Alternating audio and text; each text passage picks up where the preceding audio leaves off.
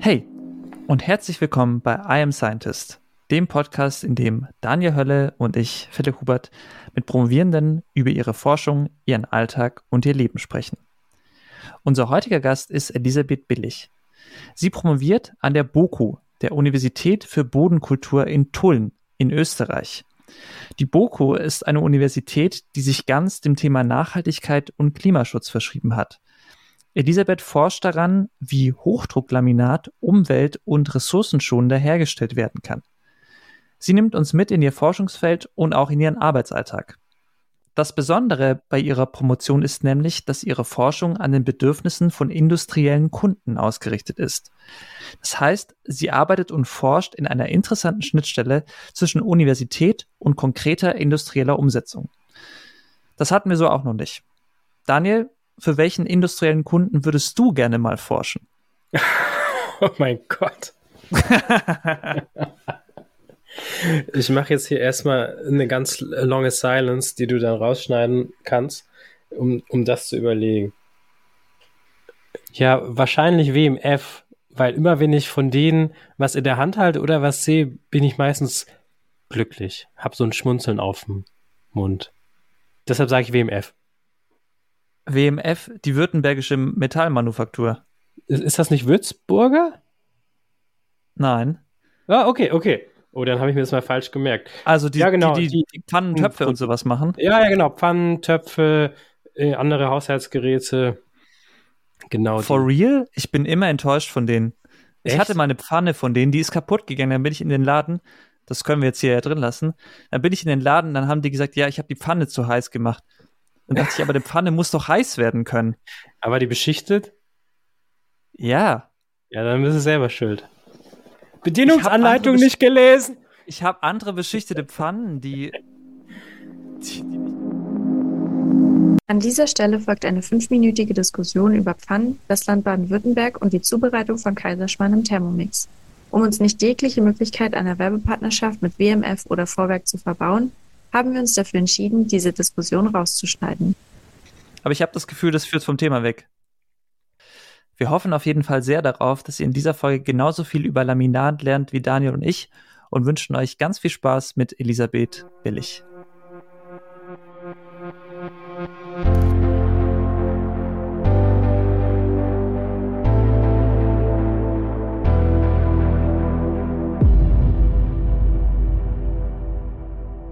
Wo kommst du denn ursprünglich her, Elisabeth?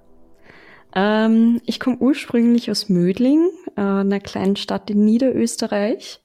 Äh, ich bin aber mhm. eigentlich Deutsche tatsächlich. Also ich bin zwar hier geboren und aufgewachsen, aber meine Eltern kommen eigentlich aus Deutschland. Und ich habe auch die Aha. deutsche Staatsbürgerschaft. Ja. Okay. Aber du hast so einen leichten österreichischen Akzent, oder? Ja, ja, das schon. Also es kommt immer drauf an, wie man fragt. Alle Österreicher meinen, ich höre mich so deutsch an. Alle mhm. Deutschen meinen, ich bin voll die oh, Österreicherin. Ja. Also ich bin immer so ein bisschen dazwischen. genau. Okay, kommt immer drauf an, wen man fragt. Was heißt Niederösterreich, wenn man jetzt die Karte nimmt von Österreich? So um Wien herum. Um Wien. Quasi. Okay. Ja. Und cool. Also er ist auch nur 20 Minuten von Wien entfernt, eigentlich. Also so vorstadtmäßig. Und hast du auch einen österreichischen Pass dann? Nee.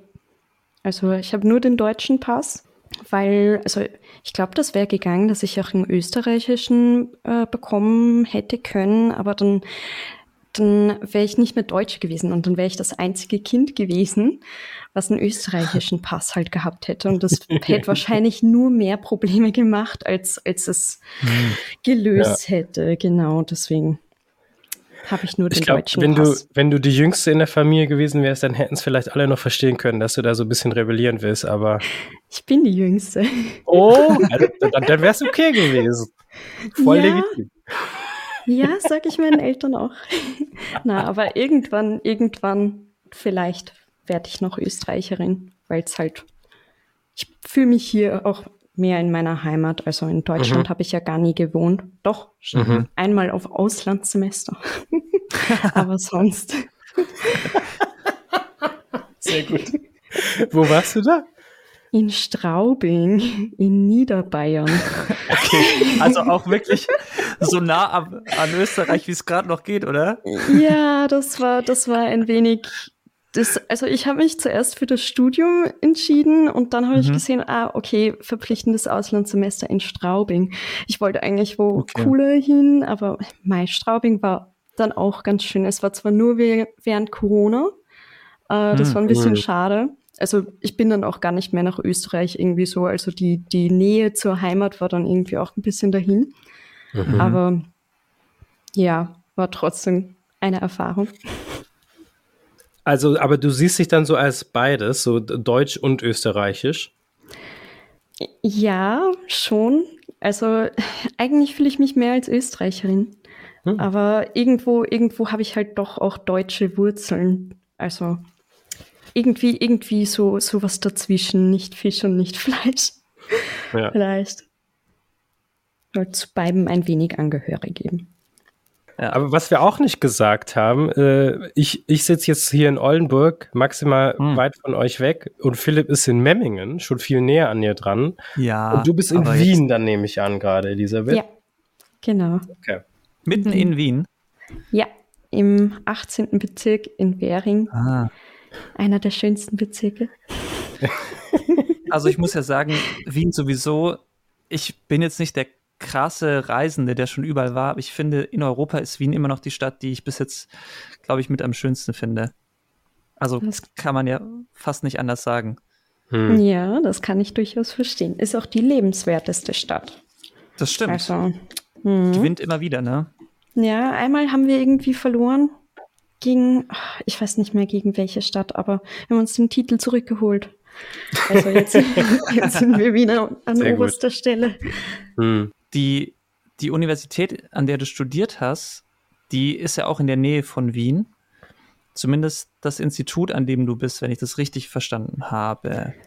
Genau, also die, die BOKU, also Universität für Bodenkultur, hat ganz viele äh, verschiedene Standorte innerhalb von Wien, ähm, aber auch ganz viele Außenzentren und, und Standorte äh, außerhalb von Wien. Also wir haben zum Beispiel auch Lehrforste und so für die wirklichen Forstwirtschaftsstudenten. Ähm, und hm. ich bin halt draußen in Tulln das ist auch in mhm. Niederösterreich, aber so die andere Seite von Wien. Mhm. Ähm, mhm. Genau, und dort sind eben unsere ganzen Labore. Also dort bin ich eben bei Woodk Plus und beim Institut für Chemie nachwachsender Rohstoffe. Genau. Also ich kannte diese BOKU nicht und es steht ja für Universität für Bodenkultur, wenn ich es mhm. richtig recherchiert habe. Und auf der Website steht auch dass es eine Universität für die Nachhaltigkeit uns Lebens ist. Was mhm. ja schon auch mhm. ein ziemlich starker Claim ist. Kannst du mal so ein bisschen die Universität beschreiben? Weil ich hatte das Gefühl, das ist ein relativ besonderes Institut. Also ich kenne auch nichts Vergleichbares jetzt in, in Deutschland oder irgendwo anders. Mhm. Ja, also die BOKU ist ziemlich breit gefächert, würde ich sagen. Also wir haben ganz viele verschiedene Studiengänge. Ähm, mhm. Also von, von eher, also Boku hat so ein bisschen mit, mit eher traditionellen ähm, äh, Studiengängen angefangen wie Forstwirtschaft und äh, Landwirtschaft, also Agrarwissenschaften. Ähm, mhm. Und das sind halt äh, eher alte Studiengänge, die aber jetzt mhm. halt auch wieder mehr ein so ein bisschen neues Leben bekommen haben, weil solche Aspekte wie, wie Nachhaltigkeit äh, halt immer wieder mehr aufkommen. Und genau, und äh, also wir haben ganz viele viel zu eben Forstwirtschaft, Landwirtschaft, Nutzung von, von Holz und anderen nachwachsenden Rohstoffen, mhm. eben was ich hier auch mache, aber auch zum Beispiel zu äh, Wasserwirtschaft, Lebensmittel- und Biotechnologie. Also wie gesagt, das ist unheimlich breit gefächert. Es gibt mhm. unheimlich viele verschiedene Richtungen, in die man gehen könnte mit einem Boku-Studium. genau. Aber ist das und, auch dann so ein Name hm? innerhalb Österreichs, dass man, wenn man den Namen Boku erwähnt, dass die Leute dann wissen, was es ist? Doch schon, würde ich schon sagen. Also innerhalb okay. von Österreich kennt man sie schon. Mhm. Genau. Was ich mich dann gefragt habe, Woodcase Plus, äh, mir war nicht ganz klar, ist das jetzt Teil der Uni? Ist das ein separates, eine Forschungseinrichtung von der Uni wie ein Fraunhofer Institut so in Deutschland oder, oder ist das ein Unternehmen? Also ist es ein Non-Profit-Forschungs, also Forschungseinrichtung, ist aber sehr stark mit der BOKU verbunden. Ich glaube, die BOKU ist auch äh, Anteilhaber von, von ah. Woodca Plus. 13 Prozent. Ähm, ja, genau. ähm. Das weiß Philipp, weil die restlichen 87 Prozent ihm gehören. Inzwischen. Leider nein. Also es ist ein Non-Profit-Forschungsunternehmen, ist aber sehr stark mit der BOKU eben verbunden. Also wir teilen uns draußen in Tulln beim Standort auch äh, die Räumlichkeiten. Das Gebäude und die Labore und so weiter mhm. sind dort zusammengelegt und es ist eigentlich ein ziemlich reger Austausch. Also gerade beim bei dem Institut merkt man dann gar nicht mehr so, okay, ist der jetzt Bootcamp Plus oder, oder äh, das eben vom Institut von der BOKU. Also es mhm. Eigentlich ziemlich enger Kontakt miteinander. Und das heißt auch, dass du nicht irgendwie so zwei Arbeitsplätze hast, sondern halt ein Büro, das dann beide abdeckt. Ja, also ich, hab, ich bin in einem Büro mit, mit Kollegen von, von Plus, Plus zusammen, wirklich. Genau, aber es ist, wenn ich beim Nachbarn an die Tür klopfe, ist dann wieder Boku, also Genau. okay, sehr gut. Bisschen durcheinander gemischt. Aber du hast ja jetzt wirklich schon ein paar Mal äh, darauf hingewiesen, du hast ein großes Interesse für Holz. Da würde ich gerne mal mehr drüber reden, so wie, woher kam das? Und also warum bist du an Holz interessiert? War das schon immer so? Hast du da hingefunden? Und was bedeutet das überhaupt? Also ich fand Holz immer schon toll. Äh, also es hat sich, es hat sich, es hat sich auch so ein bisschen entwickelt. Also ich bin also ich war in der Schule schon im Biozweig und fand mhm. dort eigentlich das Arbeiten mit, mit nachwachsenden Rohstoffen schon irgendwie interessant, aber es war jetzt mehr so oberflächlich. Mhm. Und äh, dann nach der Schule wusste ich schon irgendwie, okay, ich möchte irgendwas in die Richtung mit, mit natürlichen Ressourcen machen. Genau, und habe dann Umwelt- und Bioressourcenmanagement auf der BOKU studiert. Mhm. Und das ist eben auch so mehr so ein breit gefächertes Studium, wo man viele verschiedene Einblicke in Umweltthemen eben bekommt. Also von, von Abfallwirtschaft bis hin äh, zu den Problemen vom Klimawandel und so weiter. Aber auch rechtliche Fragestellungen, Umweltrecht äh, oder auch Mikro-, Makroökonomie, Grundlagenfächer und mhm. so weiter hatte ich. Mhm. Und eben auch zu Forstwirtschaft und Landwirtschaft. Und dann im Master dachte ich mir so, okay, ja, aber irgendwie möchte ich noch mehr zur Nutzung von nachwachsenden mhm. Rohstoffen und zu Holz, weil das eben sind unheimlich coole Rohstoffe. Also hat unheimlich viel Potenzial und sind eben auch, eben wie der Name schon sagt, nachwachsend und eben auch klimaneutral.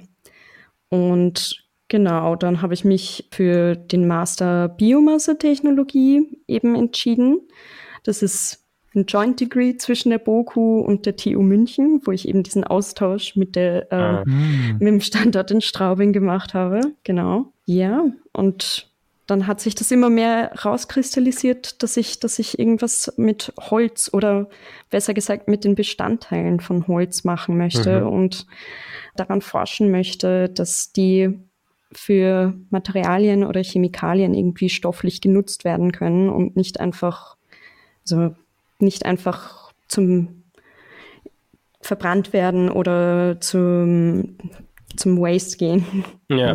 Mhm. Verschwendet werden. Verschwendet werden, genau. Ja. Also Daniel hat mich vor der Aufnahme kurz gefragt, okay, weißt du jetzt, was, was Lisa genau macht? Und ich so, pff, ich habe es auch versucht rauszufinden. Ich habe natürlich dieses ominöse Video geschaut, das wir auf jeden Fall in den Show Notes verlinken werden, weil wir jetzt schon so oft über dieses Video gesprochen haben. Da erklärst du ja ganz kurz, was deine Arbeit ist und unter dem Video steht auch, dass du an der Entwicklung von biobasierten Imprägnierharzen für die Herstellung von Hochdrucklaminaten arbeitest. Genau. Genau. Also, also, vielleicht können wir das so ein bisschen dekonstruieren, was da so ein bisschen drinsteckt. Also Okay, biobasierte Imprägnierharze. Was ist erstmal ein Imprägnierharz?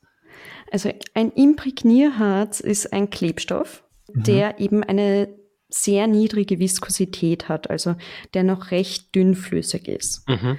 Und okay. das wird eben gebraucht, weil also Hochdrucklaminate oder HPLs kennt man eigentlich.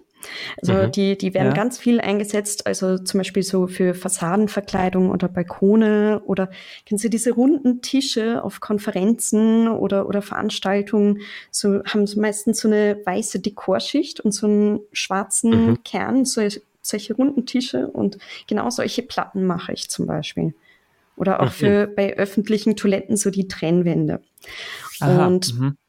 Genau, also dafür wird das eingesetzt und Hochdrucklaminate werden eben so produziert, also es laufen so ganz, ganz große Rollen Kraftpapier, so ein bisschen festeres Papier durch mhm. ein Becken mit Harz, eben so einem Imprägnierharz. Mhm. Und das Papier saugt sich dann mit diesem Klebstoff eben auf und das muss dafür eben recht dünnflüssig sein, damit es mhm. das auch wirklich in die Papierporen schafft und nicht einfach nur irgendwie oberflächlich obendrauf klebt. Genau, dann wird so der Überschuss noch mit Quetschwalzen entfernt und äh, dann wird das noch durch einen Trocknungsofen, läuft das Ganze noch, weil es soll aushärten, aber nicht zu viel, mhm. ähm, weil es muss danach noch weiter reagieren und dann wird es eben, also dieses Papierband wird dann eben geschnitten und mit mhm. einem, einer Dekorschicht versehen und dann kommt das Ganze in eine Heißpresse und wird unter hohem Druck und hoher Temperatur ausgehärtet. Und dann kriegt man eben solche ganz, ganz kompakten Platten, und das mhm, kommt mhm. daher, dass dieser Klebstoff in der Presse noch so zwischen den Papierschichten fließt und dann eben für einen besonders guten Verbund sorgt. Und wenn man dann so eine Platte zum Beispiel aufbricht, das schaut, das schaut gar nicht mehr aus nach Papier oder so. Also die einzelnen Schichten sind dann nicht mehr zu erkennen. Das ist wie ein festes Stück quasi. Mhm. Und dadurch eben total witterungsbeständig, stabil, chemikalienbeständig, feuerfest, also eigentlich alles tolle Sachen. Und das funktioniert mhm. auch super gut, gut mit den Klebstoffen, die im Moment eben eingesetzt werden. Also mhm. im Moment werden vor allem Phenolharze dafür eingesetzt. Es ist halt das Problem, dass ähm, die Rohstoffe dafür eben fossilen Ursprungs sind.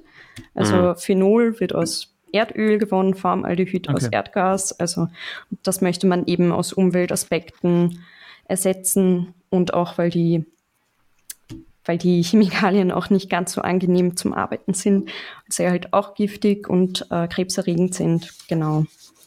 Und dort greift eben mein Projekt an, also dass ich eine biobasierte Alternative zu diesen konventionellen Klebstoffsystemen finde. Okay. Ich ich muss für mich noch einmal verstehen, was so eine Laminatplatte ist. Also es, es gibt ja auch Laminat mhm. als Fußboden, aber mhm. ich muss irgendwie, ich habe gerade überlegt, hier auch kurz im Raum rumgeschaut, ob ich irgendwas habe. Also wenn ich jetzt hier so eine Schranktür habe, hier ist irgendwie sowas so drauf, aber sieht man nicht so gut, ne? Ja, sehe ich nicht so gut. Das ist halt so ein Ikea-Regal. Ja, die Dekorschicht ist wahrscheinlich äh, eben auch so ein imprägniertes Papier. Aber also nicht das, was, das, vorne was drauf mache. ist. Ja, genau, die die Dekorschicht. Ist auch okay. imprägniertes Papier, aber ist ein anderes, als was ich mache. Also ich beschäftige okay. mich wirklich mit dem Inneren von diesen Laminatplatten. Mm. Ich habe leider auch keine da. Okay. Sonst hätte ich es gut zeigen können. Aber ich, ich glaube, ich weiß, in welche Richtung äh, es geht. Und du forschst jetzt eben quasi an der Variante davon, von diesen Klebstoffen, die eben, ich sag mal, ja, vielleicht einfach biologischer sind, einfach umweltfreundlicher sind. Hast du quasi damit angefangen oder bist du da quasi in ein größeres Projekt reingekommen oder bist du quasi die erste Person, die auch so ein bisschen in die Richtung was erforscht? Also ich bin in einem Projekt, also es war, es war nicht meine Idee. ähm, genau, also es war, es war eine ausgeschriebene Stelle für das Projekt eben. Aber es, man muss schon sagen, zu biobasierten Klebstoffen gibt es schon recht viel Forschung, eben auch in der holzverarbeitenden Industrie. Aber zu Imprägnierharzen gibt es tatsächlich recht wenig. Also dort mhm. lag der Fokus äh, von den von der meisten Forschung bis jetzt so auf modifizierte Phenolharze, wo eben ein gewisser Anteil von dem Phenol durch natürliche phenolische Stoffe ersetzt wird, wie zum Beispiel mhm. Lignin, Bestandteil aus Holz oder auch Tannine, also pflanzliche Gerbstoffe oder auch mhm. der Pressrückstand von Cashewnutschalen, also okay. Cashewnussschalen, genau, Aha, ja. hat auch äh, phenolische Bestandteile, die dafür genutzt werden könnten.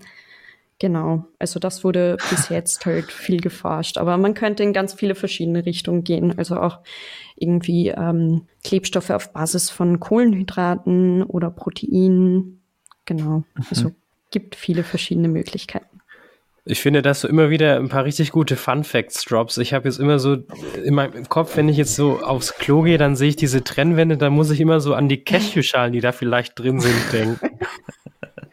Genau das will ich erreichen. Nein, Spaß. Aber ist die Forschung dazu dann auch von deiner Seite aus eher chemisch basiert? Also bist, würdest du dich, äh, weil du hast ja auch ein sehr diverses Studium gehabt, wo man, glaube ich, sich in verschiedene Bereiche spezialisieren kann. Ist dein Forschungsschwerpunkt jetzt auch so divers oder ist es eher chemisch, ist es biologisch? Äh, also was siehst du dich vielleicht noch am ehesten? Ja, gute Frage. ähm, noch, also ich, ich, mich wirklich Chemikerin zu nennen, wird mir schwer fallen, weil ich, ich habe halt okay. nicht Chemie studiert und ich auch bin nicht. so gesehen auch und bin so gesehen ein bisschen auch Quereinsteigerin bei, bei den Holztechnologen, weil ich halt auch ein anderes Bachelorstudium hatte. Aber es ist schon, schon recht chemisch. Also ich mache eben solche Klebstoffsynthesen und ja, also schon eher chemisch und auch okay. viele von den Analysen halt auch. Da, da, würde ich aber dann gerne ein bisschen tiefer einsteigen. Äh, die erste Frage, die mich interessieren wird, was ist denn dann dein biobasierter Wirkstoff, den du da versuchst mit reinzubringen? Gute Frage. Wir müssen so einen Counter machen. Immer wenn der Gast sagt, gute Frage, vielleicht müssen wir dann einen Schnaps trinken, wenn wir uns das nächste Mal treffen oder so. Oder einen Schluck ja, genau. äh, Bioethanol, Holzharz. oh, den, das Harz würde ich eher nicht trinken wollen. Nee, wahrscheinlich nicht. Ja, also wie gesagt, es gibt ganz viele Möglichkeiten, in die man gehen, also ganz viele Richtungen, in die man gehen könnte. Und ich habe halt mit einem Screening angefangen und habe mir wirklich angeschaut, okay, was gibt es überhaupt alles an biobasierten Ressourcen? Und natürlich spielt einerseits die technische Anwendbarkeit in das System ein. Also es muss, wie gesagt, eine niedrige Viskosität haben und mit dem Papier eben kompatibel sein. Dann sind auch noch solche Fragestellungen zu beachten. Okay, wie schnell und bei welcher Temperatur härtet der Klebstoff dann wirklich aus, ähm, weil es darf nicht zu schnell gehen, natürlich, weil es muss ja noch eine gewisse Reaktivität haben, wenn es dann in der Heißpresse ist. Ähm, es darf aber halt auch nicht zu langsam gehen oder bei zu hohen Temperaturen, weil das wäre dann für die Industrie natürlich aus Energiekosten-Sicht dann auch wieder nicht wünschenswert. Und es muss halt wirklich irgendwie was sein, was man kaufen kann und dann direkt verwenden kann und nicht noch irgendwie groß aufbreiten muss. Genau. Und so so viel teurer als die, als die, das konventionelle System soll es dabei auch nicht sein. Genau, also ganz viele verschiedene Anforderungen und auch ganz viele Möglichkeiten, in die man sich einlesen könnte und, und die man ausprobieren könnte. Genau. Und stelle ich mir das richtig vor, dass dann äh, suchst du mal einen von, von den äh, Stoffen, von den Materialien aus und dann äh, rührst du damit einen Kleber an und testest das mal? Oder, oder wie funktioniert das? so ähnlich. Also, also es, es kommt ganz auf das System an, wie ich, wie ich das wirklich mache. Aber meistens mache ich solche Klebstoffsynthesen halt wirklich im Labor und im Abzug und tue eben alles was dafür notwendig ist in den Rundkolben und äh, kocht das eben für eine gewisse Zeit. Also wir sagen wirklich dazu kochen. So, ich gehe jetzt mhm. Klebstoff kochen. genau. Und ja, also ich erwärme das halt auf eine bestimmte Temperatur und lasse das reagieren. Also da muss man während der Synthese auch gar nicht so wirklich viel machen. Ähm, nur dann es ist halt so, wenn man eine bestimmte niedrige Viskosität haben will, also dass der Klebstoff noch recht flüssig ist, ähm, darf man ihn nicht zu lange kochen, weil sonst wird er immer härter, immer härter, immer härter und dann hat man irgendwann ein Stück harten Klebstoff in seinem Kolben. Ähm, und gerade bei, bei, bei Imprägnierharzen ist das halt äh, so eine Sache, dass man das wirklich rechtzeitig abstoppt. Genau, und deswegen messe ich halt im Laufe von dieser äh, Synthese immer wieder die Viskosität und kann dann abstoppen, wenn ich meine Zielviskosität erreicht habe. Das kann dann halt ab und zu mal ein bisschen stressig werden. Also zuerst fange ich so an, okay, alle zehn Minuten eine Messung und dann alle fünf Minuten und dann muss ich immer von einem Labor zum nächsten mhm. laufen. Also so, ja. so wird das jetzt in, in etwa ausschauen, so eine Klebstoffsynthese. Genau. Und ist das so, dass wenn es alles äh, schief läuft und der viel zu dickflüssig wird, kannst du den dann wenigstens so mit nach Hause nehmen und in dein Uhu-Fläschchen füllen und dann so ein bisschen Sachen kleben zu Hause? Ich habe noch nicht gefragt, aber ich würde gerne. Also ich habe einen Klebstoff, den, den würde ich echt gern mal zu Hause ausprobieren. Also, also warum? Also, ich meine, ich meine, ich habe die, ich habe äh, entweder ich ich kann nichts damit mehr anfangen und ich muss es weghauen, auch wegen Lagerfähigkeit und so. So kann sein, dass der dann halt komplett ausgehärtet ist. Ähm, mhm. Und andere sind stabiler und wenn ich die nicht mehr brauche, könnte ich vielleicht einen mitnehmen. Weiß noch nicht. Für so ein Bastelprojekt. Aber ich fand das jetzt wirklich nochmal ganz, ganz spannend, dass du das jetzt so beschrieben hast. Also ist es ja wirklich ähm, Laborarbeit, so im, hm. Wirklich sehr chemisch nah, wie, wie du es jetzt beschrieben hast, dass du halt ja deine, deine Kleber kochst und hofft, hoffst, dass da was Gutes bei rauskommt. Ist dann dieser, dieser nächste Schritt, da wirklich die, ähm, das ja, ich sag mal, die Papierrolle durchzuziehen und das Ding herzustellen, ist, äh, wird das noch gemacht innerhalb von deinem Projekt? Also wirst du auch sehen, wie das wirklich angewandt wird oder ist das eher so ferne Zukunft? Nee, nee, das, äh, also daran arbeite ich auch. Also die Klebstoffsynthesen sind eine Sache. Dann mhm. natürlich auch noch die ganzen Versuche dazu, also wirklich thermische Stabilität, äh, schauen, wann härtet es aus und so weiter, wie kompatibel ist es mit dem Papier. Und dabei, ähm, also im Labor bei mir, imprägniere ich dann wirklich so kleine Teststreifen Papier und schaue mir an, okay, wie schnell saugt das das überhaupt auf? Äh, Wäre das technisch anwendbar überhaupt.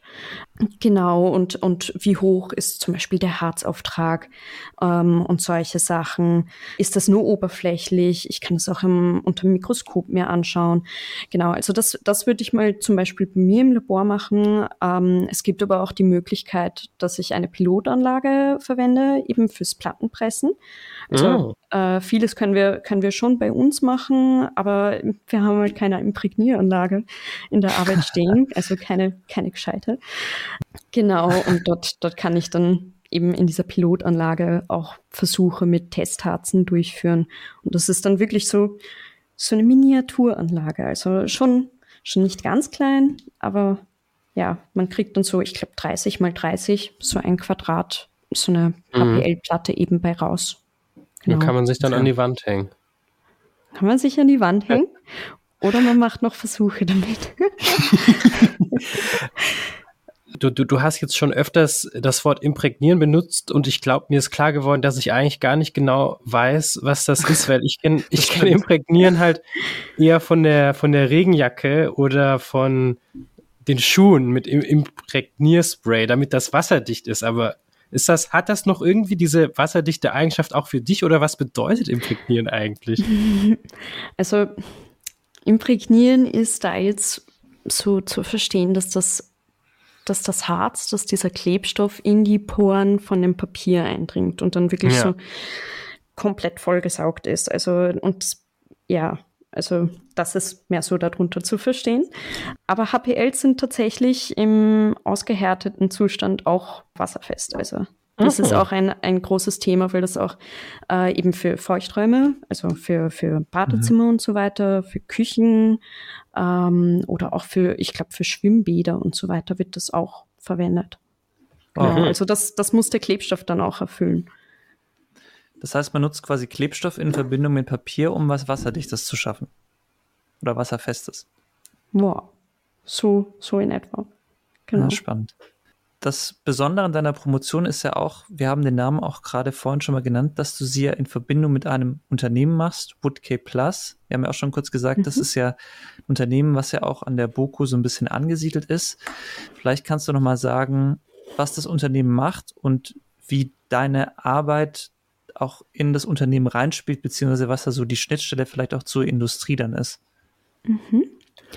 Also Woodk Plus ist ein eine Non-Profit-Forschungseinrichtung und wir machen eben Forschung vor allem zu Holz und äh, auch zu verwandten nachwachsenden Rohstoffen. Und es geht bei uns wirklich so vom Ausgangsmaterial von den nachwachsenden Rohstoffen bis hin mhm. zum fertigen Projekt, also über die gesamte Wertschöpfungskette. Ähm, und es ist halt wirklich bei vielen Projekten eben das Ziel, dass bestimmte Produkte oder Technologien in die äh, Wirtschaft eben integriert werden, als also wirklich marktfähig gemacht werden. Mhm. Genau. Also wir machen wirklich sehr industrienahe Forschung, äh, vor allem auch zur Charakterisierung äh, von nachwachsenden Rohstoffen, genau Prozessoptimierung und so weiter. Und wir haben eben auch verschiedene Standorte. Zum Beispiel in Linz ist unsere Zentrale, in Wien okay. haben wir auch einen Standort, in Tulln, da wo ich eben bin, mhm. und in St. Veit, genau. Und wie viele Mitarbeiter hat das Unternehmen? Weil das klingt ja schon auch relativ groß. Wir können es uns auch nachreichen. Ah, ja, weil bin ich mir jetzt nicht sicher, wie viele wir ganz insgesamt sind, aber ich glaube in Tulln. Ich glaube, es waren über 100. Ja, ja. Ich, ich, ich, ich glaube 120, aber ich bin mir ja, jetzt nicht ganz sicher. Ich habe irgendwie die Zahl gesehen und dachte, das ist schon, schon einige Leute. Ja, wir sind schon einige Leute. Also Mhm. Viele, viele Postdocs, viele, viele Seniors und auch sehr viele PhD-Studenten eben. Heißt für dich dann auch, dass also diese Promotion in Verbindung mit diesem Non-Profit-Unternehmen, dass es für dich auch eine andere Finanzierung gibt? Und vielleicht da auch die Frage zu dem System in Deutschland, da ist man ja meistens an der Uni angestellt, bekommt dann eben auch einen befristeten Vertrag, ähm, der meistens so auf 60 Prozent oder 65 oder manchmal 75 eingesetzt ist. Und es ist eben keine Vollzeitstelle. Wie ist das bei dir? Also bist du Vollzeit bei dem Unternehmen angestellt? Bist du bei der Uni angestellt? Also ich bin schon Vollzeit äh, angestellt für 40 Wochenstunden. Genau. Und für, für die Dissertation wirklich ähm, bin ich eben beim Institut für Chemie nachwachsender Rohstoffe dann gemeldet. Genau, also das ist dann eben so ein bisschen getrennt. Ähm, wäre ich nicht bei Woodkey Plus, äh, dann wäre ich eben auch an der BOKU äh, angestellt. Mhm. Genau, also es Aber ist so ein bisschen ein Sonderfall bei mir.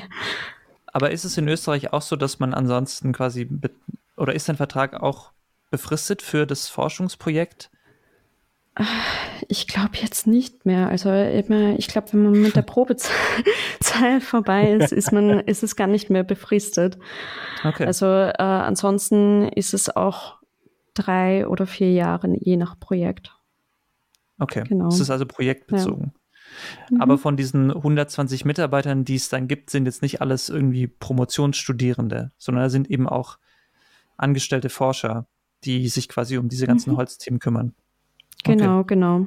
Also es gibt ganz, ganz verschiedenste Projekte und, und dann eben auch die Experten für, für manche Themen.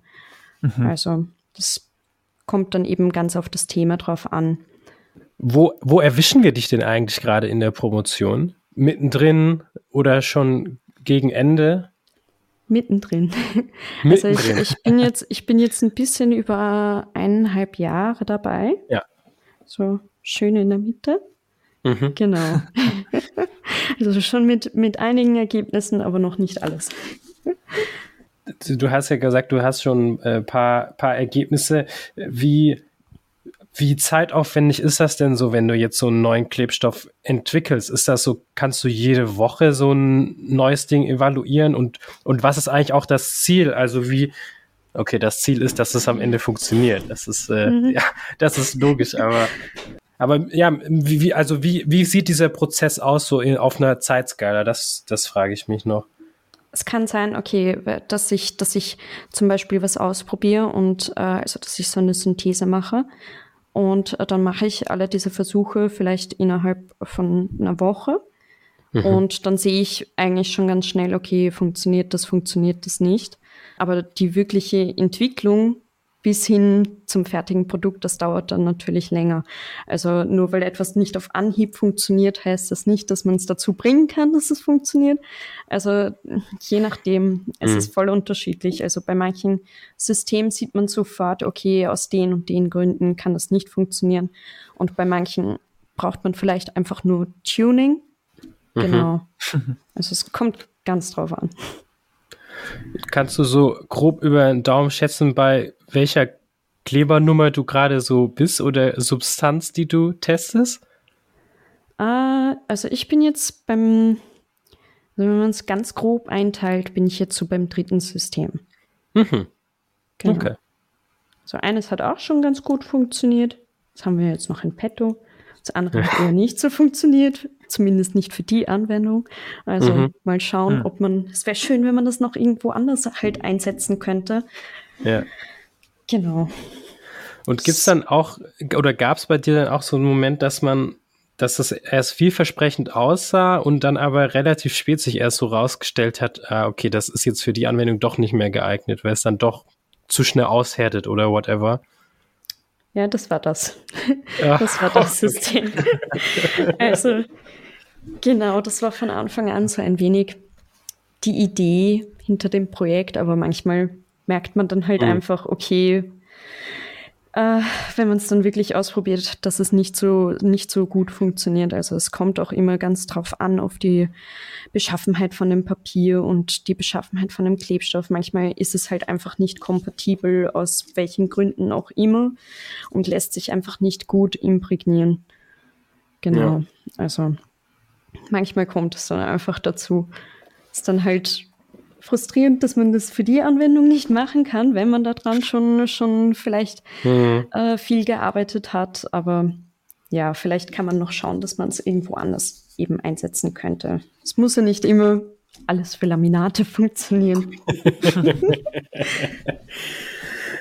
Ja, also jetzt haben wir so viel über die Anwendungsentwicklung geredet, aber mich würde noch so interessieren, wie ist dann äh, der wissenschaftliche Teil bei dir? Wie sieht das aus? Also was schreibst du am Ende aus äh, auf oder äh, wird also machst du Paper, publizierst du dann auch äh, einzelne Ergebnisse oder wird es am Ende einfach nur ein großes Buch bei dir? Wie wie müssen wir uns das vorstellen? Also bei uns äh, besteht dies schon so je nach Betreuer so aus zwei bis drei Papers. Mhm. Äh, also man muss schon auch publizieren. Das ist immer so ein bisschen eine Sache, es ist so ein Spagat aus preisgeben, was man gemacht hat, damit man es gut publizieren kann und äh, eben nicht zu viel, weil es ist ja eben schon Industrieforschung. Ja. Genau, ja. also man muss immer so ein bisschen das Mittelding dafür finden und genau, also bei, bei so einem Paper könnte ich jetzt vielleicht, äh, es kommt drauf an, kommt ganz drauf an, aber würde ich dann zum Beispiel die Anwendung dann gar nicht so nennen, sondern mehr mhm. so auf, mhm. auf Analytik gehen. Also mhm. dass ich den Klebstoff halt noch irgendwie ähm, charakterisiere und, und mir zum Beispiel die Kinetik von dem System anschaue. Genau, und so kommt man dann an seine Papers. Also es muss gar nicht dann so ja. anwendungsbezogen dann mehr sein. Aber ja, genau. Und für die dies bräuchte man dann eben so zwei bis drei Papers, in denen man seine Forschung preisgibt. Das ist aber interessant, weil ich hatte auch noch die Frage aufgeschrieben zu diesen Industriepartnern, weil es auch irgendwo genannt wurde, dass es die gibt welchen Einfluss haben die denn auf deine Forschung? Also hast du auch Meetings mit diesen Industriepartnern oder sind das halt einfach Personen, die am Rand stehen? Inwieweit, inwieweit sind die auch involviert in dein Projekt? Also die sind sehr stark involviert. Äh, okay. Also wir haben so alle, ja, kommt ein, immer ein bisschen drauf an, wie alle Zeit haben, aber so alle zwei bis drei Monate habe ich schon Meetings mit meinen Firmenpartnern und äh, mit meinen Betreuern mhm. wo dann eben auch der neueste Stand wieder präsentiert wird und was ich alles so gemacht habe und genau. Und sie haben auch halt, es ist auch hilfreich, weil man kriegt halt auch unheimlich viele Tipps, weil die, die kennen sich halt gut aus mit dem Imprägnierprozess. Mhm. Ähm, also ich lerne das von denen auch wie ich das ins Labor übertragen kann und dort die Versuche mhm. machen kann. Und ich habe okay. eben auch immer die Möglichkeit, Pilotanlagen zu verwenden oder dass ich mal wieder so ich mache manchmal Praktikum bei denen und bin dann mal so eine Woche draußen und schaue mir dort Versuche an und, und wir testen dort etwas aus. Genau. Also es ist schon ein, ein sehr intensiver Austausch mit denen. Haben diese Industriepartner, also gibt es da auch eine, in irgendeiner Form eine finanzielle Abhängigkeit deinerseits von diesen Partnern? Also wenn die quasi sagen würden, nee, interessiert uns jetzt nicht mehr, würde es dann auch deine Stelle nicht mehr geben oder ist es unabhängig davon? Hm. Also das Projekt, das Projekt wird es halt nicht mehr geben, aber angestellt bin ich bei Woodk Plus. Also okay. dann würde ich wahrscheinlich vermutlich zu einem anderen Projekt eingeteilt werden. Also okay. mhm. ich glaube, so war das auch mal bei einem anderen Studenten, wo der Filmpartner dann abgesprungen ist, aber man ist es findet sich dann meistens etwas. Also muss ja. man sich halt so mit, mit einer DIS herumhangeln, wo man bei, bei vielen Projekten dann vielleicht irgendwie mitgeholfen hat mhm. ähm, und hat dann nicht so einen zu, zu einem wirklichen großen mhm. Thema dann vielleicht. Okay. Also das mhm. ist dann schon möglich. Das heißt aber auch nochmal zurück, die Idee für den Anwendungsfall, den du bearbeitest, kommt auch aus der Industrie oder ist er von deinen Betreuern? Also kommt die Industrie und sagt, wir hätten gerne diesen äh, Klebstoff, aber wir hätten ihn gerne biobasiert. Forscht mal bitte daran. Also es ist, es ist schon, schon mit der Idee dahinter von der, von der Industrie auch, weil okay. die sich halt auch zunehmend mehr damit beschäftigen müssen, alternative Systeme zu finden, weil fossile Rohstoffe mhm. eben knapp und teurer werden und mhm. eben auch aus, aus Umweltperspektiven und Klimawandelsicht. Genau, ja. also irgendwie müssen sie sich irgendwann ein wenig mehr damit befassen und wir helfen halt dabei. genau. Ja.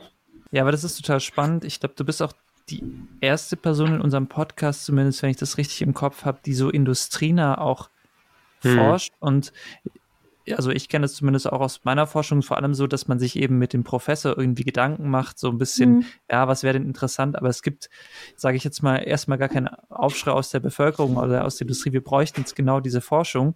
Also es ist ja viel dann so aus dem berühmten Elfenbeinturm heraus und das ist total spannend, dass quasi die Industrie auch sagt, wir haben da einen Bedarf und dann kann man darauf als Promovierender auch zurückgreifen, weil das ist ja sicher auch dann, so wie du sagst, du siehst ja dann auch dein Produkt in Anwendung Mhm. Ich glaube, viele andere, die bei uns forschen oder auch wir, wir werden unsere Sachen, ja. weiß ich nicht, was damit jemals so richtig passiert. Ähm, sind wir natürlich auch selbst dafür verantwortlich, dass es äh, weitergeht, aber das ist natürlich cool, dass man da direkt so mhm. die Anwendung vor sich hat. Ja. ja. Das war mir, das war mir auch unheimlich wichtig. Ich habe gesagt, okay, wenn ich, wenn ich eine Dissertation machen möchte, muss mich erstens das Thema begeistern. Also, dass mhm. ich, dass ich wirklich interessiert an dem Thema bin und dass es, dass es mich wirklich, dass ich einen Sinn dahinter sehe, dass ich mhm. das mache. Und zweitens war mir das halt auch total wichtig, dass ich irgendwie industrienah forsche.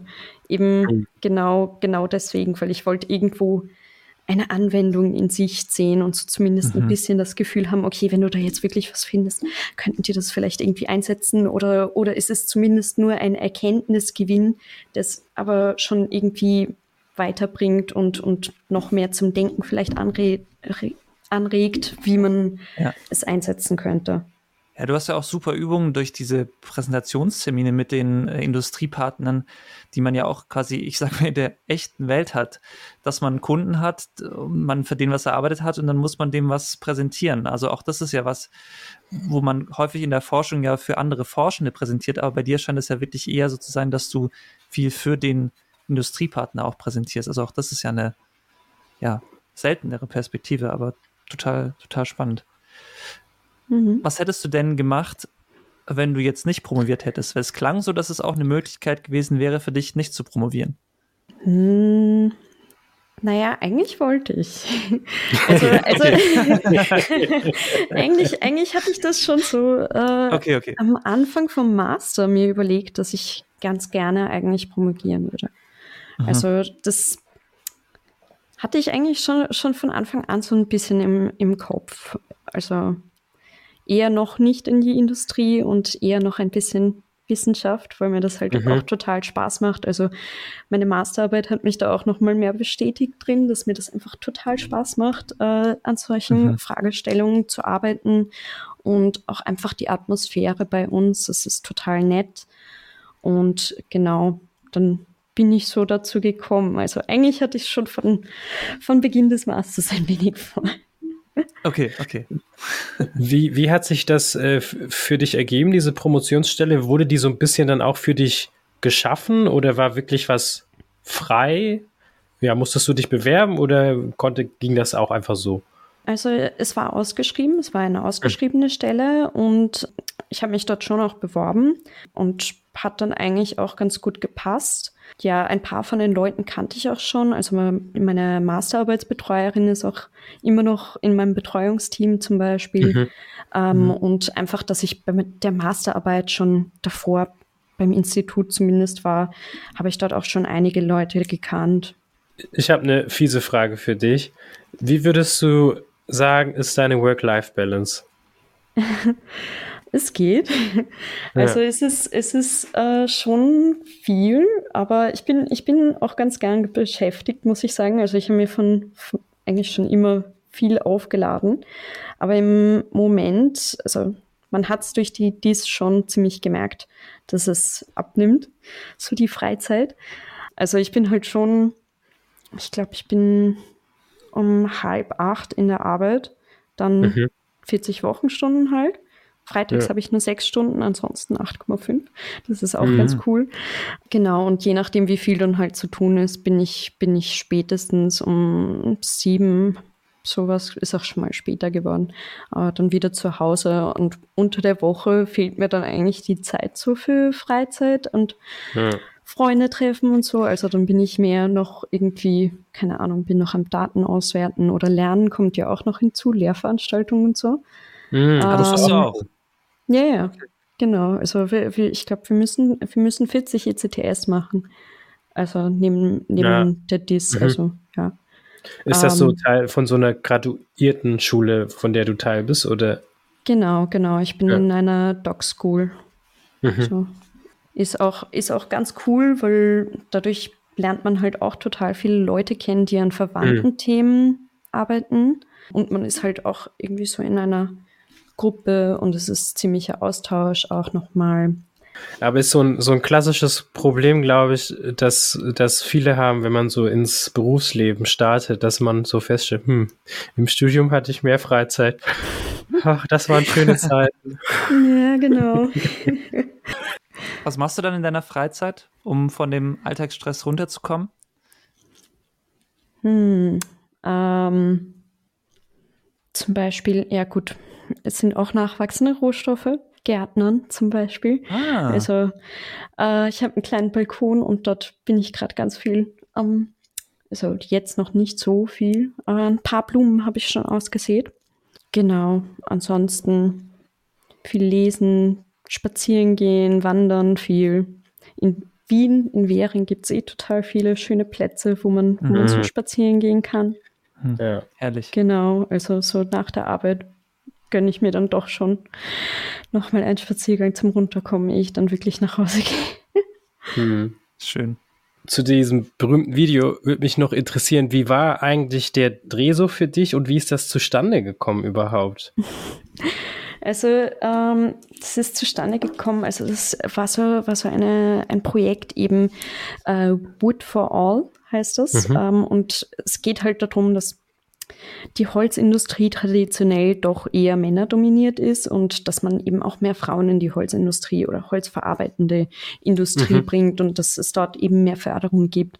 Und ähm, genau, ich bin zu dem Projekt gekommen, weil ich gefragt wurde von unserem Bereichsleiter, ob ich dort nicht auch mitwirken wollen würde und äh, vielleicht einen Anstoß zu anderen jungen Forscherinnen bringen könnte, ähm, wie es ist in der genau in der Holzforschung zu arbeiten. Hattest du einen Teleprompter oder hast du, hast du freigesprochen? Ich habe freigesprochen, ja. Cool. Also ich habe mir, ich habe mir den, den Text vorher halt zusammengeschrieben und ein paar Mal geübt und Mhm. ich glaube, äh, drei Anläufe oder so hat es gebraucht, dass ich es dann doch cool. einmal frei von den Lippen sprechen habe können. Aber hat dann eigentlich schon, schon gepasst. War eigentlich auch eine sehr nette Atmosphäre. Mhm. Genau. War das ein One-Shot? Mhm. Also alles an einem Stück gedreht? Ja. Na, Respekt. Alles in, alles ja. in einem Stück gedreht. ja. Meine letzte Frage ist, es ist nicht meine letzte Frage, aber der, meine letzte fachliche Frage. Wie mhm. stellst du dir denn in Zukunft vor, was möchtest du machen, wenn dein Projekt abgeschlossen ist, die, du die Promotion in der Tasche hast? Was ist so das, was du dir aktuell vorstellen kannst, danach zu machen oder weiter damit zu machen? Gute Frage. Äh, muss deinen Shot trinken. Äh, äh, weiß ich selber noch nicht so genau. Also ich habe mir vorgenommen, ich mache das jetzt erst einmal Step by Step und, und mhm. schaue, dass ich das Projekt gut mache und einfach mal das zuerst fertig mache. Es gibt halt zwei Richtungen, in die ich gehen könnte. Entweder eben wirklich Industrie, äh, mhm. was halt auch Vorteile bringt. Also ein bisschen das wahre Leben kennenlernen und nicht in der, in der behüteten Uni quasi. Und bringt halt auch total viele Vorteile, weil man noch mehr lernt und noch mehr Möglichkeiten hat. Und auf der anderen Seite ist es eben in der Wissenschaft zu bleiben, was mich auch total reizen würde, einfach weil man dann noch mehr die Möglichkeit hätte, an unterschiedlichen Projekten zu arbeiten und noch mehr Forschung zu, an, voranzubringen. Und genau, also es gibt so ein bisschen die zwei Richtungen, in die ich gehen könnte und ich versuche mich in beide Richtungen so gut es geht überall einzubringen. Also zum einen eben mhm. mit diesen mit diesem regen Austausch mit den Industriepartnern und eben auch genau immer mal wieder solche Praxistage und so. Und auf der anderen Seite versuche ich mich halt auch in die Planung von Events und so weiter ähm, an der Uni auch oder bei Bootcamp Plus eben auch einzubringen. Das so halte ich mir mal alles ein bisschen offen mhm. und schau dann, schau dann, in welche Richtung es dann schlussendlich wirklich gehen will. Cool. Ich habe auch keine weiteren Fragen mehr. Okay, ich habe noch eine letzte Frage. Mhm. Ja. Beziehungsweise noch eine Sache. Glückwunsch zu deinem Gewinn beim Boku Dog Day. Oh, da hast du den ersten Platz gemacht. Habe ich gesehen. Wollte ich nochmal sagen. Cool, danke. Und ich habe, als ich mir die Boku angeschaut habe, dachte ich auch, wow, also auch irgendwie schöne Gebäude, schöne Universität, irgendwie so, man, man merkt, dass vielleicht auch so ein bisschen Sachen, die dort erforscht werden, vielleicht auch so ein bisschen umgesetzt werden. Ich habe mich gefragt, wie ist die Mensa? Ich habe sie mir als relativ lecker vorgestellt. Boah, die Leute sind ja eigentlich Frage. auch von Fach. Ha. Naja, es kommt drauf an, welche Mensa. also, ich glaube, bei der Hauptuni, boah, da war ich schon ewig nicht mehr. Die, das ist halt okay. wirklich, wirklich in Wien und davor war Corona. Äh, mhm. Äh, also bei, bei der Meni, äh, bei, bei der Mensa, ich kann schon gar nicht mehr reden, bei der Mensa im Hauptgebäude war ich schon recht lange nicht mehr. Ich mhm. habe sie damals als nicht so super in Erinnerung, aber ich glaube, okay. sie ist mittlerweile sehr viel besser geworden und sie hat jetzt auch viel veganes und vegetarisches Essen. In Tulln draußen ist es, ist es eigentlich sehr gut. Also hm. kommt immer auf das Gericht an, aber mhm. dort hat man auch viel Auswahl. Also ich glaube fünf verschiedene Gerichte. Immer cool. auch ein veganes und vegetarisches sowieso. Ja, ich habe mir das so ein bisschen äh, so romantisch vorgestellt, so irgendwie die Agrarforscher forschen irgendwas und dann gibt es irgendwie so das gute, biologische, vegetarische Essen in der Mensa, ja. frisch zubereitet, heute vom Acker gepflückt. Mit der neuen Manchmal wird dann versehentlich so Klebstoff reingemischt. Oh, genau. das ist mein anderes Projekt, das ist durcheinander gekommen. Ja, ich, ich glaube, also wir haben immer den, den Boku Bauernmarkt in Wien. Also dort werden, hm. werden von, von, ja, ich glaube, ich weiß nicht, ob wir das wirklich von, von Studenten wirklich, die an der Boku dort studiert haben, aber möglich. Ähm, aber jedenfalls mit, mit Bauern aus unterschiedlichen Kooperationen werden da regionale Produkte eben angeboten. Und wir haben auch den Boku-Wein. Also unseren Wein selber wir spielen am Ende immer noch ein ganz kurzes Spiel mit unseren Gästen. Mhm. Overrated, underrated, genau richtig geratet. Wir werfen dir ähm, Begriffe zu, zu denen darfst du erstmal sagen, ob du sie overrated findest, underrated oder genau richtig geratet. Du darfst aber noch gerne was dazu sagen. Also du darfst dich noch rechtfertigen oder wenn du das Gefühl hast, du musst noch irgendwas dazu sagen, darfst du das sehr gerne machen.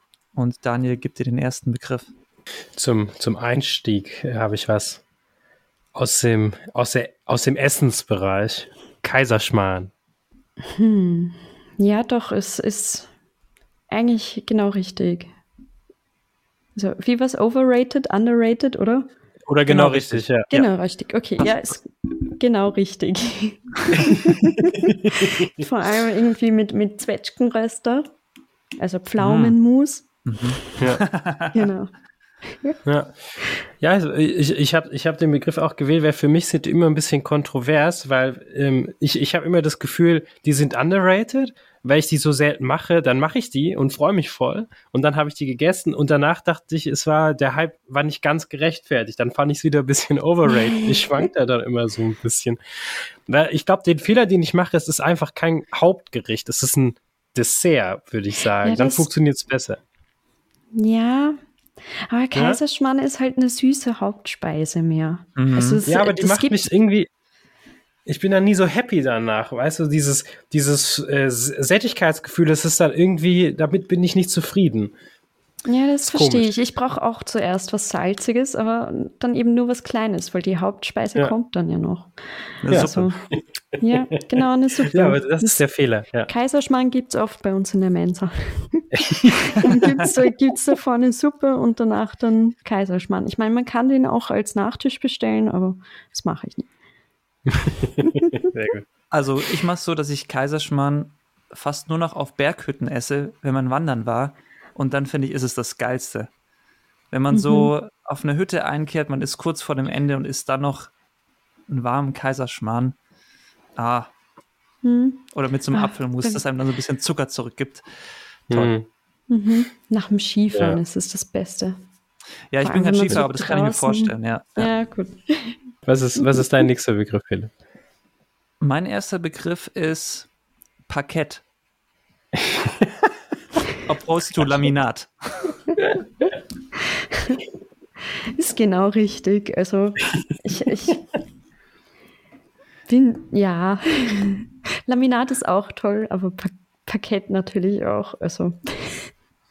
Weil ich kannte den Begriff Laminat, muss ich sagen, vor allem als Bodenbelag. Ja, als Bodenbelag, genau. Mhm. Aber es ich, ist ein bisschen anders als das, was ich mache eben. Ja. Ja, klar. Ja. klar. Aber ist, mhm. also der, der Unterschied zwischen Parkett und Laminat ist wirklich, ist, ist Laminat immer aus Papier? Ja, also die, zumindest, ich bin mir jetzt gar nicht sicher, wie, wie Laminat-Fußboden wirklich hergestellt wird. Ich glaube, das sind eben nicht diese Kompaktplatten, ähm, mhm. aber die Dekorschicht auf alle Fälle. Also dieses Holzimitat, mhm. ja, also ja. dass die, die Oberfläche so nach Holz ausschaut, das ist meistens eben so ein Papierdruck. Und ah, ja, ist okay. dann eben auch imprägniertes Papier. Ja, ja, ja das gut, stimmt. Gut, das nochmal zu klären. Ja. Hm? Mein Boden ist auf jeden Fall nachweislich wasserfest auch. Das kann ich bezeugen. Schon ausprobiert. ja. Freiwillig und unfreiwillig. Ah ja. Ja, ähm, ich habe tatsächlich nur noch einen Begriff jetzt für dich, weil vieles haben wir irgendwie auch so im Gespräch schon abgedeckt. Wien zum Beispiel, hast du ja schon mhm. aus, ausführlich darüber gesprochen, wie toll das ist. Äh, deshalb ist mein letzter Begriff, und das äh, wissen vielleicht gar nicht alle Leute, die gerade zuhören, ist nämlich auch eine Erfindung, eigentlich aus Österreich, ist der Cappuccino. Echt? Hm. Ja. Der Cappuccino, wirklich. Also ich trinke hier eigentlich lieber Melange. Das ist, das ist ah. noch wienerischer. Also Cappuccino würde ich sagen ist overrated. Wenn man in Wien ist, dann muss, muss es eigentlich eine Melange sein. Okay. Ist total ähnlich, aber. Ich, ich, was ist denn der Unterschied? Also Cappuccino ist, äh, glaube ich, mit weniger Milchschaum und äh, hm. Kakaopulver obendrauf. Genau, das ist bei, bei der Melange nicht. Das ist aber ein okay. großer Unterschied. also wie eine Melange mit mehr Milch. Ja. Hm. Hm. Ich hatte, ich habe noch zwei Begriffe, die ich auch gerne beide stellen würde. Das erste, weil ich damit gerechnet hatte, dass Daniel Wien sagt, weil er immer irgendeinen geografischen Begriff nimmt, habe ich noch das Bratislava. Du immer. Nein. Hm? Bratislava. Bratislava. Um, ähm, was ja sehr nahe an Wien dran ist, was ich immer wieder vergesse. Und erst weiß, seit ich bei dem Bratislava war. Mhm. Ich glaube, ich war in Bratislava tatsächlich nur als Kind und da erinnere ah, ja. ich mich mhm. gar nicht mehr so gut dran. Mhm. Aber es ist halt voll nah. Also eigentlich ist es voll genau. perfekt für einen, für einen Kurzurlaub. So würde mhm. ich sagen, genau richtig, weil eigentlich sollte ich es mal machen. kurze, kurze Auszeit nochmal vom PhD Live.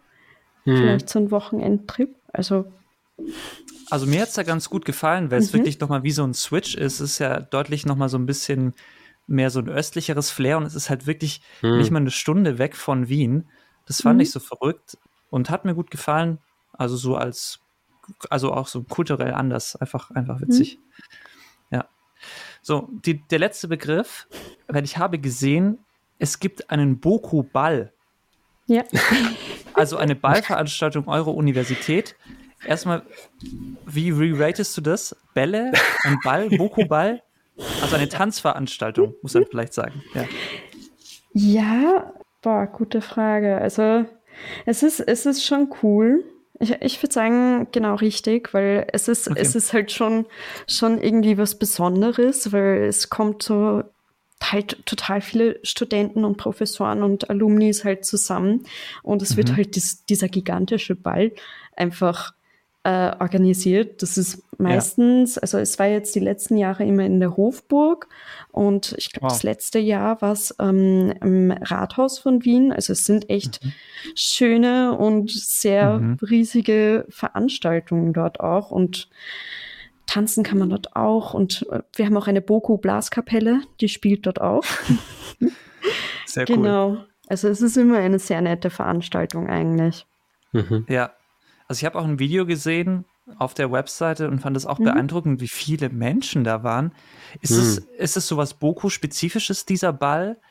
Oder ist es äh, ist was, was alle Unis in größeren Unis in Österreich haben oder in Wien?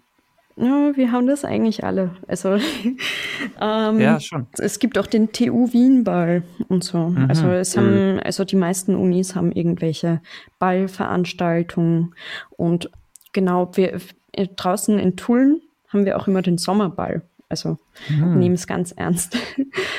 Also cool. Ist dann auch nochmal eine kleine Tanzveranstaltung eben. Aber kurze Info für dich, Philipp. Es gibt, glaube ich, auch viele deutsche Universitäten, die sowas in der Art ausrichten. Vielleicht nicht, vielleicht nicht so opulent, aber ich weiß, dass die Uni Oldenburg auch immer so, ich glaube, das heißt dann Neujahresempfang oder sowas in der Art. Also, das ist ein bisschen anders gelabelt, aber vom Prinzip her gibt es schon ähnliche Sachen. Ja, aber hast du das, hast du das, das Video von dem Boku-Ball gesehen? Nee, ich, hat, okay, dann. Das, ja, also das hat mit dem Neujahrsempfang gar nichts zu tun. Alles also klar. das ist amtlich. Das ist amtlich. Ja. Also hat, ich fand es wirklich beeindruckend, weil ich dachte so, mhm. ja, ich, ich wusste, habe die Boku dann von dem so, weil ich sie natürlich nicht kannte, als kleiner angeschätzt, dann schaust du das Video an und denkst dir so, ach krass, und dann im Wiener Rathaus und Wiener Hofburg so, äh, das ist schon, ja, hat mich beeindruckt. Mhm. Aber es kann ja. sein, falls, falls ihr da draußen zuhört und sagt, unsere Uni hat einen viel cooleren Ball, dann schreibt uns gerne. Aber in Deutschland habe ich das wirklich noch nie gehört.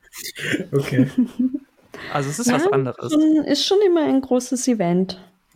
Und Muss gehst du auch hin? Äh, ja. Also ich, äh, ich, ich war nicht jedes Jahr, aber ähm, dieses Jahr werde ich wahrscheinlich wieder gehen. Genau, weil es einfach, es ist immer nett und gerade mhm. wenn man, wenn man mit Freunden hingeht, ist es eigentlich immer total lustig und mhm. es ist auch irgendwie nett, sich so ein bisschen schick zu machen und Ballkleid oh. zu tragen und dann mhm. sieht man mal das Wiener Rathaus von innen oder so. und kommt auch nicht so oft vor halt. Ja. Ja. Ja, ich wollte einfach äh, ja. Danke sagen, Lisa, dass du bei uns warst und uns von deiner Forschung berichtet hast und auch so einen kleinen Einblick gegeben hast in das Forschungsleben in, in Österreich. Das fand ich sehr, sehr spannend. Und ich bin mal gespannt, wann ich das erste Möbelstück kaufen kann oder den ersten Gegenstand, wo deine Forschung zum Tragen gekommen ist. Also da freue ich mich schon drauf und vielleicht kannst du uns dann ja Bescheid geben. Also danke für den Einblick und für deine Zeit bei uns. Ja, danke euch auch für das Gespräch. Hat Spaß gemacht. Ja, uns auch. Und uns bleibt nur noch zu sagen, tschüss. Tschüss. Ciao. Vielen Dank an Elisabeth für den tollen Einblick in ihre Forschung. Wie immer möchten wir an dieser Stelle auch jeden, der zuhört und sagt, ich möchte gerne selbst mal Gast in diesem Podcast sein, aufrufen. Bewerbt euch bei uns, beziehungsweise meldet euch einfach. Es gibt hier keine Bewerbung. Wir nehmen quasi jedes Thema, das uns interessiert, und das sind im Prinzip alle. An dieser Stelle möchten wir natürlich auch immer Lisa Schmors danken, die sich um den Social Media Auftritt von I Am Scientist kümmert. Danke, Lisa. Und wir freuen uns schon auf unsere nächste Folge. Und ich hoffe, bis dahin hat sich auch der harte Klebstoff in Daniels Nase wieder ein bisschen weiterentwickelt und ist ein bisschen vis egal. Hat eine höhere Viskosität. Genau, hat eine höhere Viskosität. Nein, wir freuen uns bis zur nächsten Folge und bis dahin, tschüss. Tschüss.